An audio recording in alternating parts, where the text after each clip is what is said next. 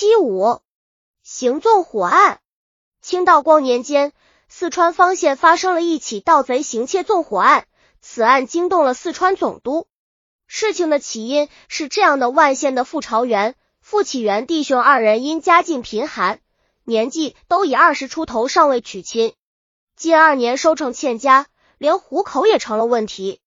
一日，弟兄二人来到村东彭家一家闲坐，正说话间，邻村的张廷才、刘长生也来至此。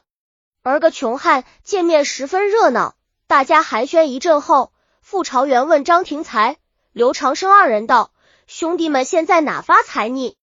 接济接济我们吧！”哼，我们二人快要饭去了，我们家老少几张口，不比你一一光棍轻松。刘长生调笑说。原来你们二位也紧缩呀！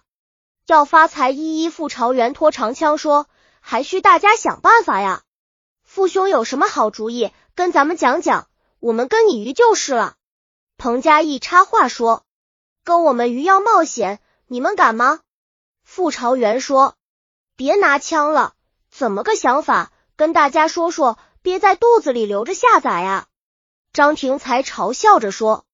你没看见东大地的李楚元富的流油，他们娘们比咱们汉子吃的都好，猪身上的比我们都硬实。傅朝元说：“李家为富不仁，我还欠他家桶棒子呢，明年秋要还二桶。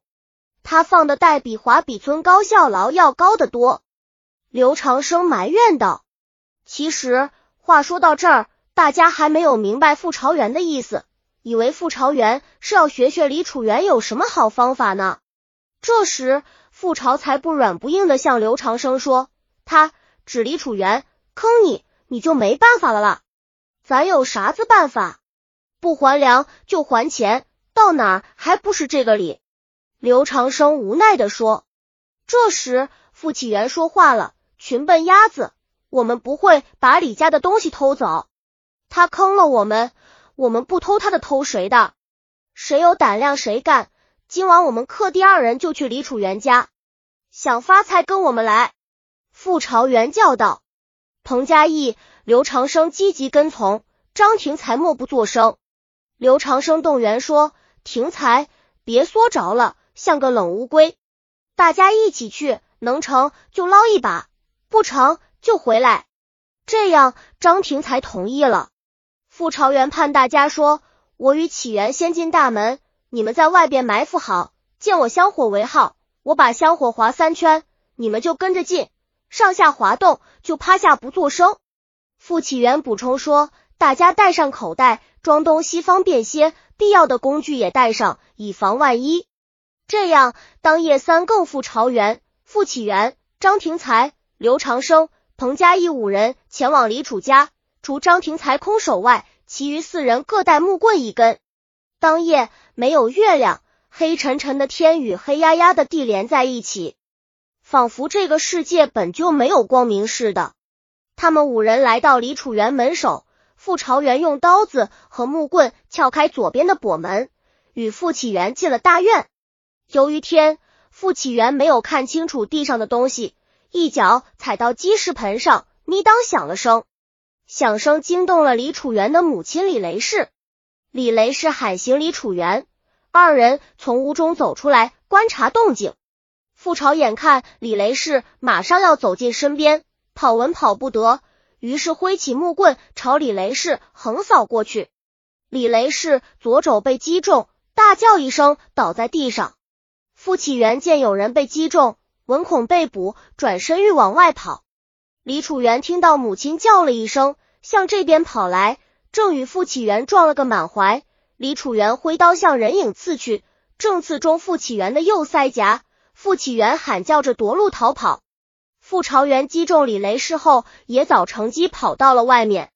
傅启元、傅朝元等一干人跑到外面的山坡上，见人都回来了，以为安然无恙，只有傅朝元因为偷城，自己的哥哥傅启元又被李楚元戳伤。心中十分恼怒，他想偷不成，反伤了我们，你也别好受。于是转身又往李楚元家摸去。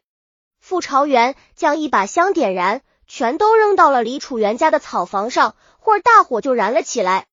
李楚元将贼赶走，忙将母亲扶起回屋，点灯查看衣物，院中神物等并未丢失。李楚元看了看母亲的伤，见无大碍，决定明目到镇上买些枪伤药给母亲敷土。他们刚要熄灯睡觉，见房檐上火起，忙同其母李雷氏走出，大喊救火。由于当时扑灭不及时，大火烧广草房，房中衣物、家具来不及搬运，都被火烧毁。后邻居李先珍等出来扑救，才将火扑灭。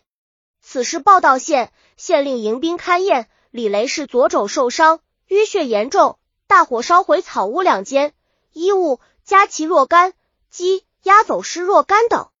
县里贴出布告缉扎手。张廷才见事情闹大，早吓得屁滚尿流，说话都结巴。最后慢于政府威势，到县衙自首。